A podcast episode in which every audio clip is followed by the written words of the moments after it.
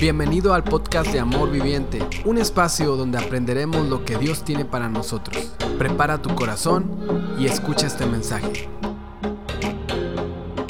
Hola, ¿qué tal?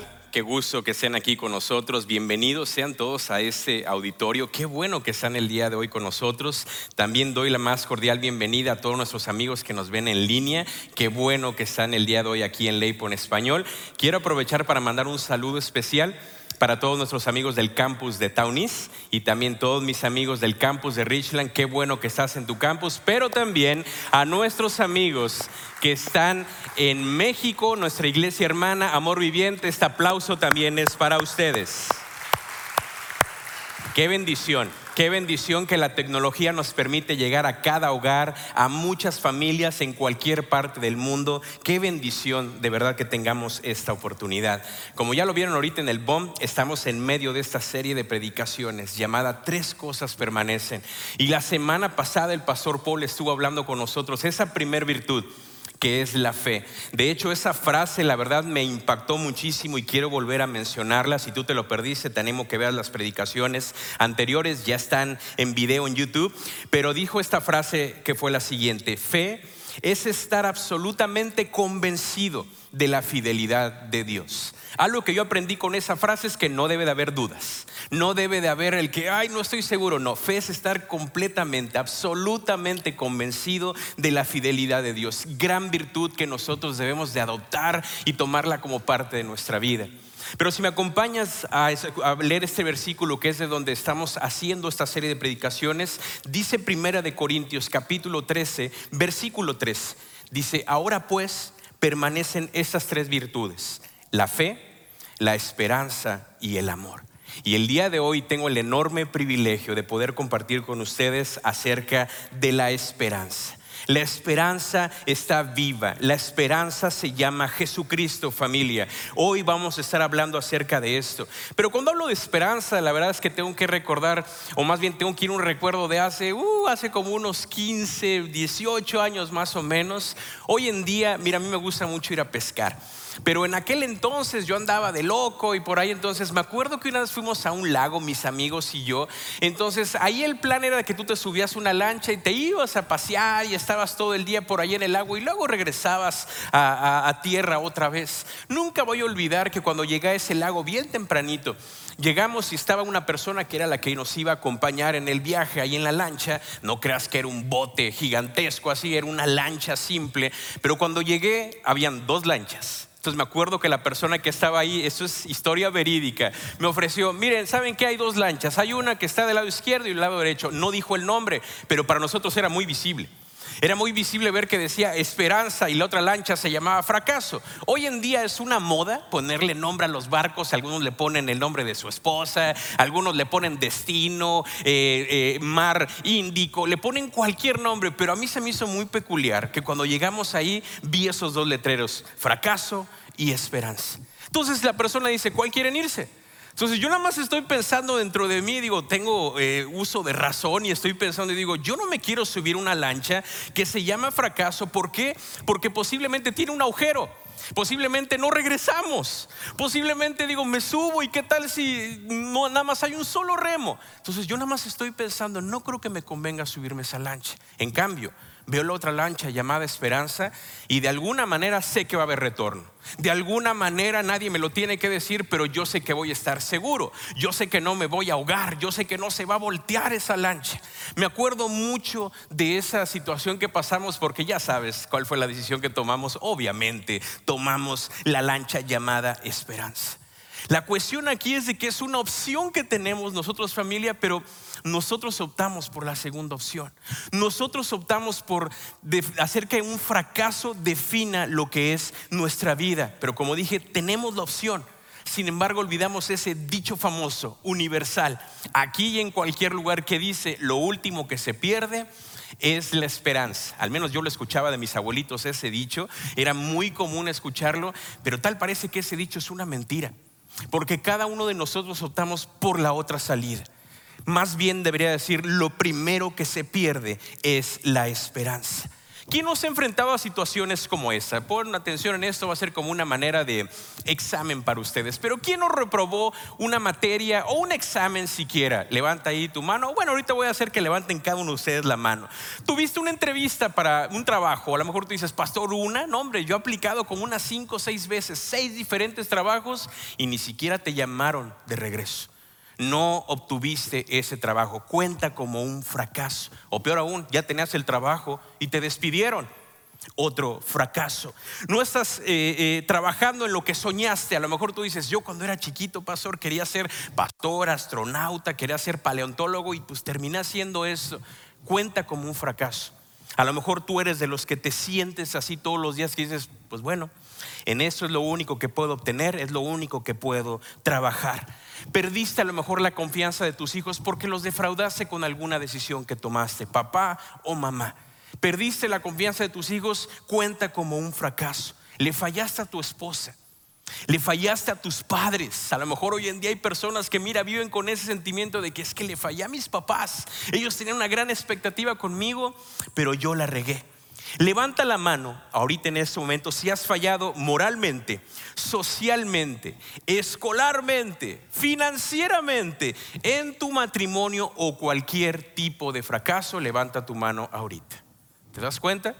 Todos nosotros hemos fracasado. Todos nosotros hemos fallado.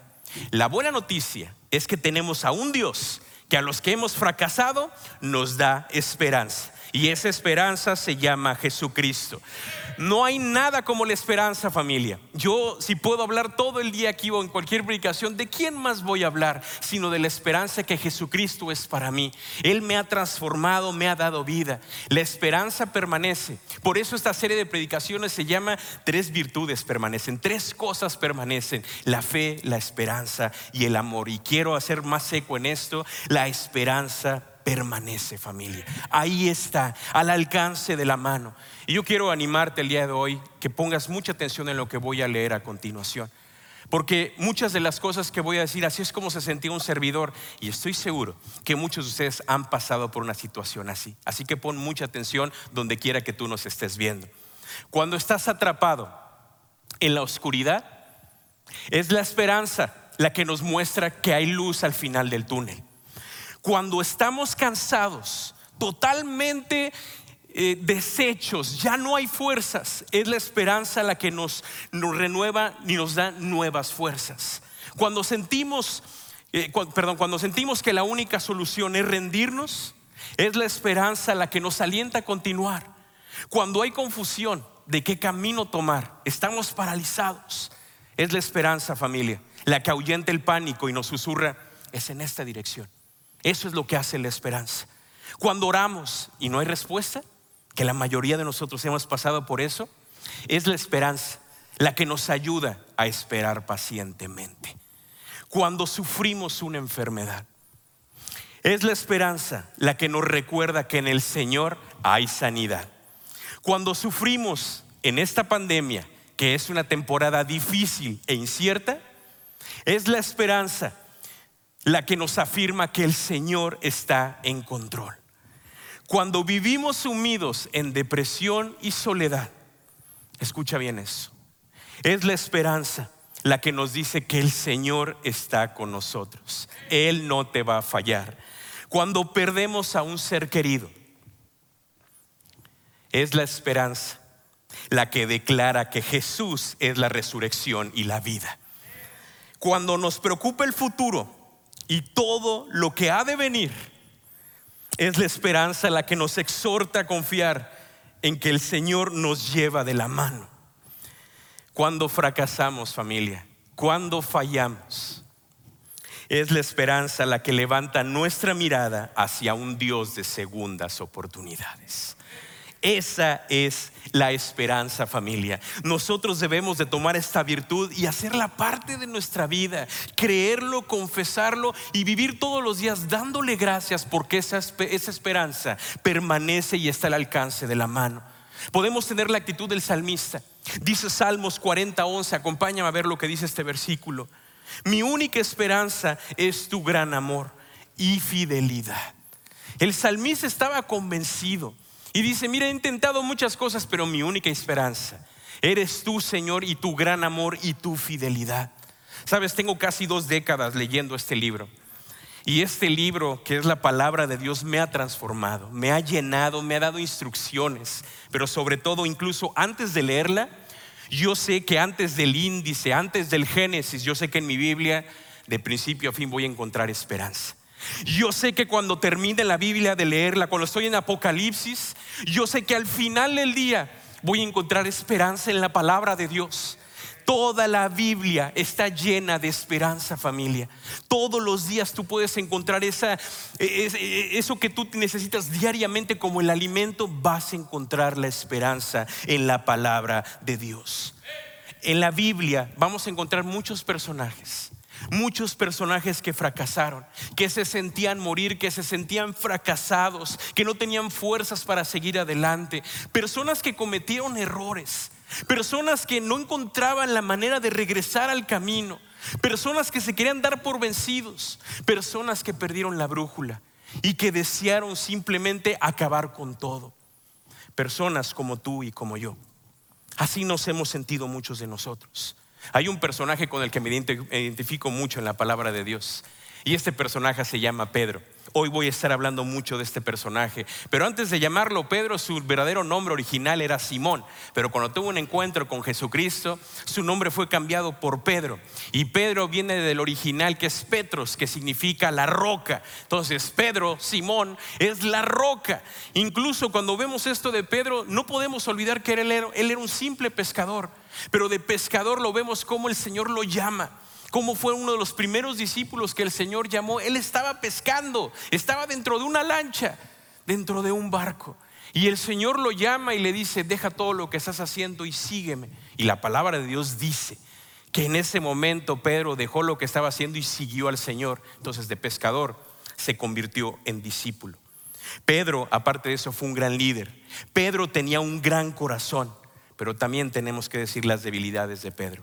Pedro era una persona impulsiva, era una persona colérica. Usualmente era el primero en hablar y el último en decir lo que tenía que decir. Él lo decía al principio, en medio y al final. Él no se andaba con medias tintas. Él no creas que le preocupaba qué iban a decir los demás, sus compañeros. Él tenía que tener la última palabra. O dicho de otra manera, siempre tenía el último comentario siempre tenía que decir algo, era la necesidad de tener que expresar su opinión.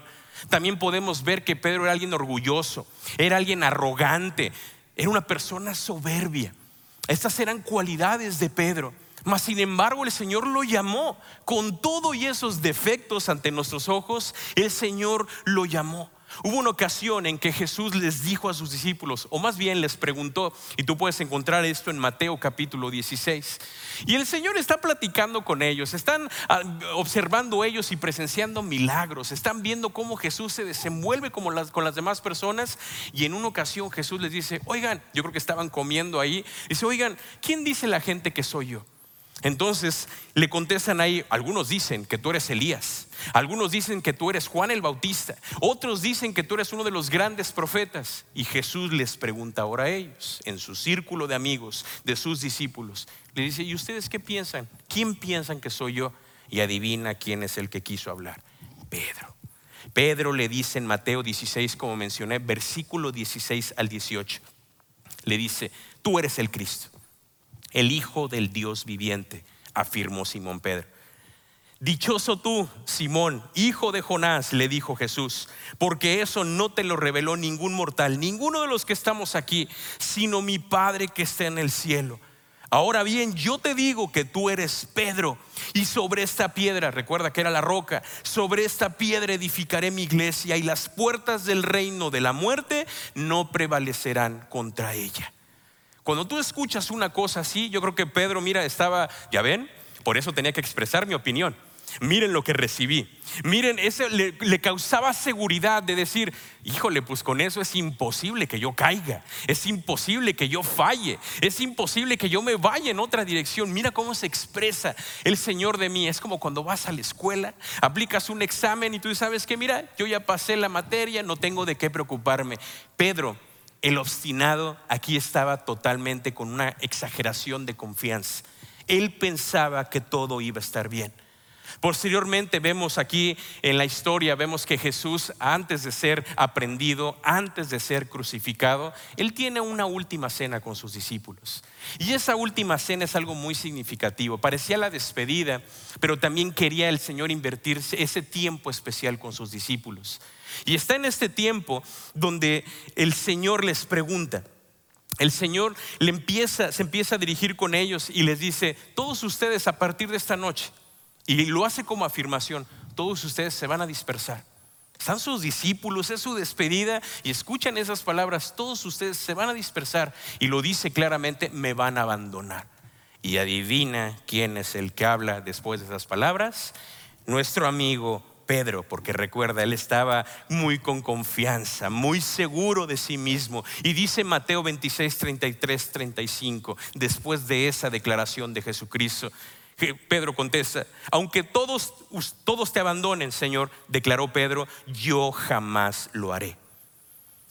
Te aseguro, le contestó Jesús, que esta misma noche, antes de que cante el gallo, no me vas a negar una vez, no van a ser dos veces, sino que van a ser tres veces que tú me vas a negar. Y el buen Pedro todavía le dice, aunque tenga que morir contigo, insistió Pedro, jamás te negaré. Prácticamente lo que está diciendo Pedro aquí dice, mira Señor, todos los que están aquí a mi alrededor son débiles. No se pueden comparar conmigo, yo no soy débil. Ellos te van a fallar. Ellos seguro, mira, la primera van a correr y se van a dispersar. Pero mira, yo me voy a mantener aquí en el cañón contigo. Yo no te voy a abandonar. Yo no te voy a fallar. Esa era la autoconfianza que tenía el buen Pedro. Él está refiriéndose que los demás, ellos van a fallar, yo no. Si estás apuntando, apunto a eso. Lo cierto es que todos fracasamos. Todos fallamos. No hay una sola persona que no falle. Y a lo mejor tú dices, no, espérame, pastor, yo soy como Pedro. Yo, mira, aquí mis chicharrones truenan. Yo, yo, yo me las sé todas. Yo jamás la he regado. Yo jamás he fracasado. Ese mensaje es para todos los que están aquí, para los que nos están viendo en línea. No es para mí. Si tú te sientes de esa manera, déjame compartirte una verdad llamada esperanza que está en 1 Corintios 10.2. Díselo a continuación. Por lo tanto, si alguien piensa que está firme, tenga cuidado de no caer. En otras versiones dice, si alguien se siente tan seguro de sí mismo, cuidado, precaución, focos rojos, puedes caer. ¿Por qué? Porque todos fallamos, todos fracasamos. Posteriormente vemos aquí que viene la aprehensión de Jesús, lo están llevando al concilio, lo van a juzgar y Pedro está ahí viendo, está observando lo que está pasando. Vienen y aprenden a Jesús y obviamente pasa lo que dijo Jesús, lo que él declaró, todos se dispersaron, pero Pedro es curioso que menciona la Biblia que estaba de cerca viendo.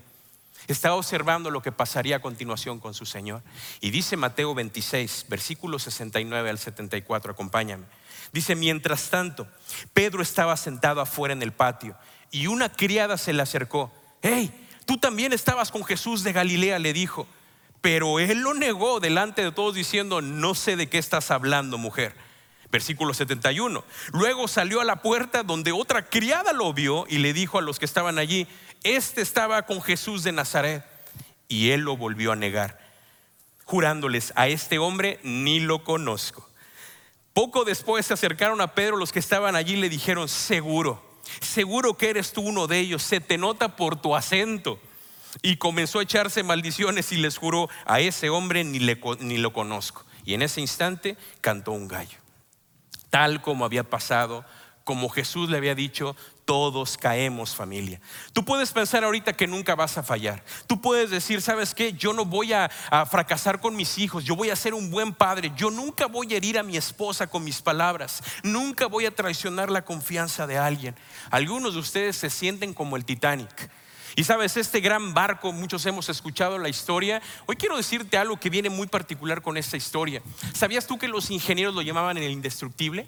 Los ingenieros que lo fabricaron decían, no hombre, esta mole es el indestructible, jamás le va a pasar nada. Incluso una de las personas a bordo que estuvo como parte de la planeación volvió a decir, dice, este buque o este barco ni Dios puede hundirlo. Lo cierto es que el 15 de abril de 1912, 26 mil toneladas de fierro yacían en el fondo del mar. Nadie imaginaba que ese barco iba a estar en el fondo con todo y la tripulación, más de 1500 personas perecieron ese día. Y te digo una cosa, ahí como se estaba hundiendo el Titanic, así se encontraba Pedro. Se estaba ahogando en el remordimiento de la culpa. Todo lo que le había dicho Jesús había pasado. La gran roca se estaba desmoronando y estaba eh, prácticamente como un saco de arena. Todos los días yo creo que preguntándose, ¿cómo pude fallar? ¿Cómo pude caer en eso? Si lo dije, yo me siento fuerte, ¿por qué fallé? Y le había dicho que no haría eso. Entonces la vergüenza la culpa empezaron a gobernarlo. La Biblia dice que estaba totalmente desconsolado. Pedro se subió a ese bote llamado fracaso. Pedro decidió que esa acción que él había cometido era algo imperdonable. El gran Pedro está consumido por su fracaso. Y muchos de nosotros el día de hoy, yo creo que nos hemos subido a ese barco, quién sabe cuándo, llamado fracaso. Teníamos esa alternativa y la tomamos y vivimos por años en ese fracaso que a lo mejor te marcó en tu niñez. A lo mejor tienes años cargando con algo que tú lo catalogas como un fracaso. Fallaste con algo. O a lo mejor hoy en día fallaste como papá, fallaste como esposa, como esposo. Y el Señor hoy te está diciendo, cuidado cuando te subes a ese, a ese bote o a esa lancha llamada fracaso. Tú ahorita estás pensando, yo ya lo arruiné todo. No hay vuelta para atrás. Rompí el corazón de mi esposa, traicioné la confianza de mis hijos. Yo no creo que ellos me perdonen. Yo no creo que esta persona a la cual lastimé, yo no creo que haya perdón para mí. Lo he arruinado todo. Este vicio que he practicado por tanto tiempo me ha hecho perder a mi familia. Y te digo una cosa, un vicio no nada más puede destruir tu presente. Hace mucho tiempo, yo me acuerdo cuando yo era alcohólico, y me, acuerdo cuando lo veo así, para mí era un fracaso porque todavía no existía Pamela, para mí no existían mis hijos, no existía la vida que Dios me ha dado. Pero te digo una cosa, en aquel entonces yo pensaba que el fracaso era lo que me tocaba vivir. Me había subido y me había puesto cómodo. Me había quedado estancado en esa situación que no me permitía ver si había un propósito para la vida de Daniel. ¿Sabes yo qué pensaba? Le fallé a mis papás.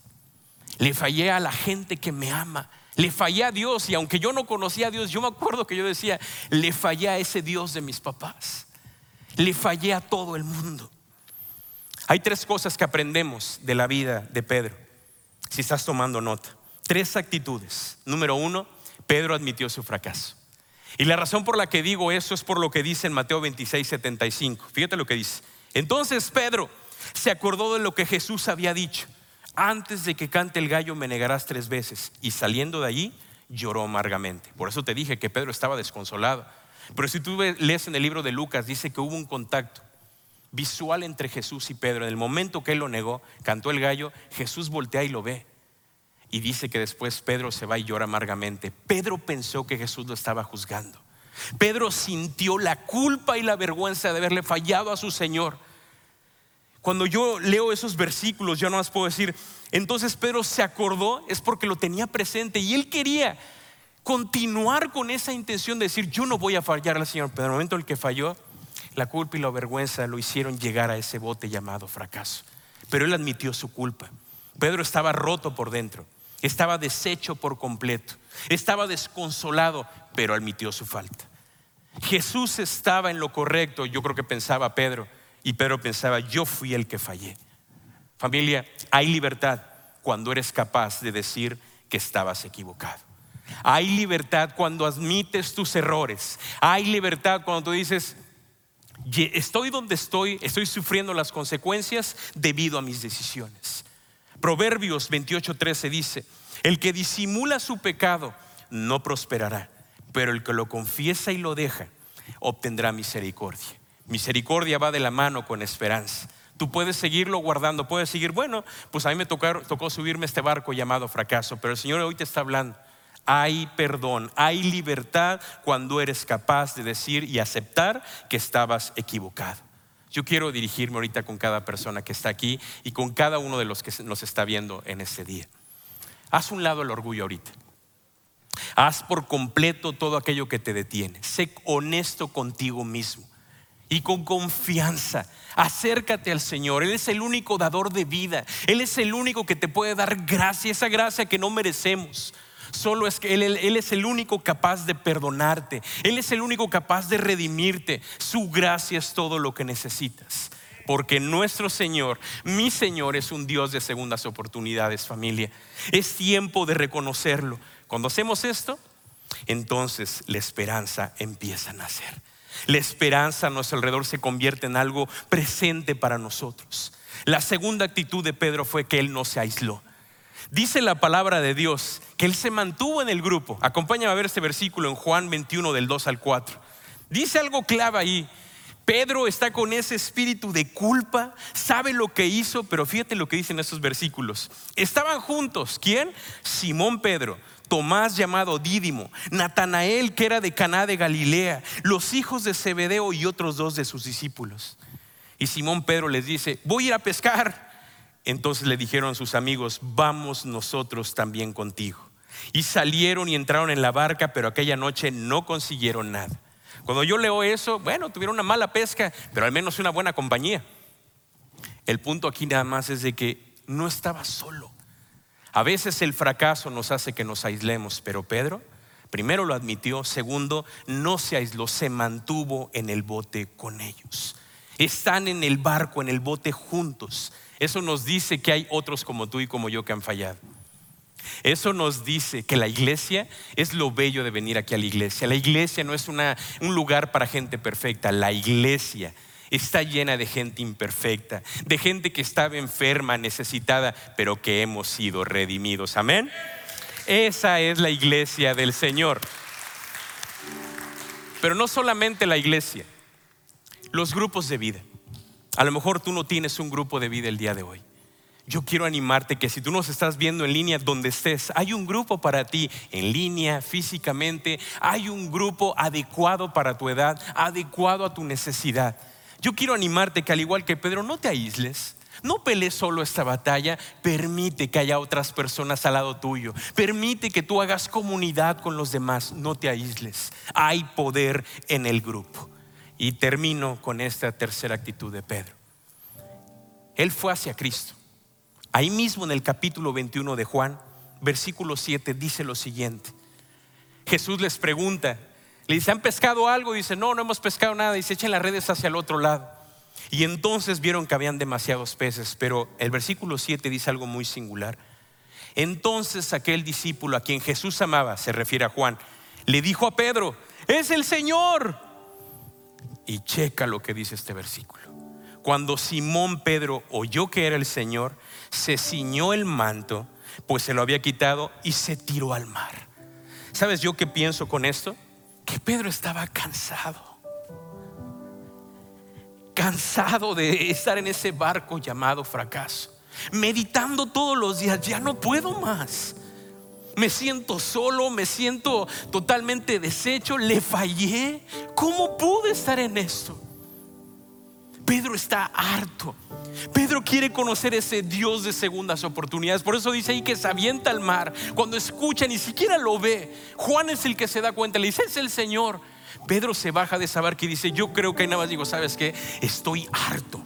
Harto de estar en medio de eso. Yo no quiero nada más seguir con eso.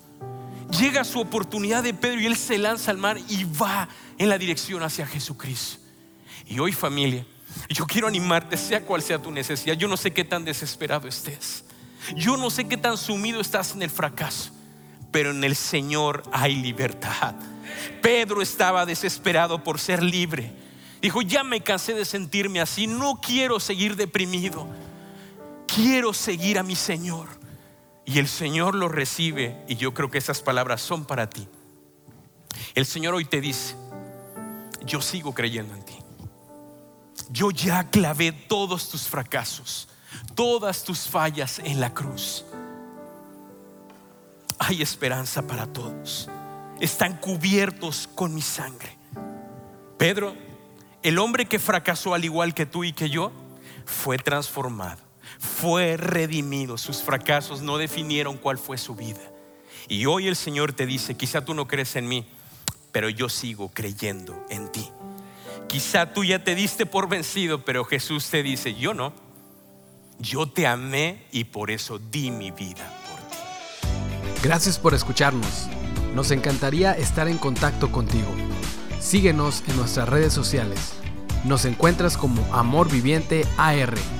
Somos una comunidad de gente real con esperanza real.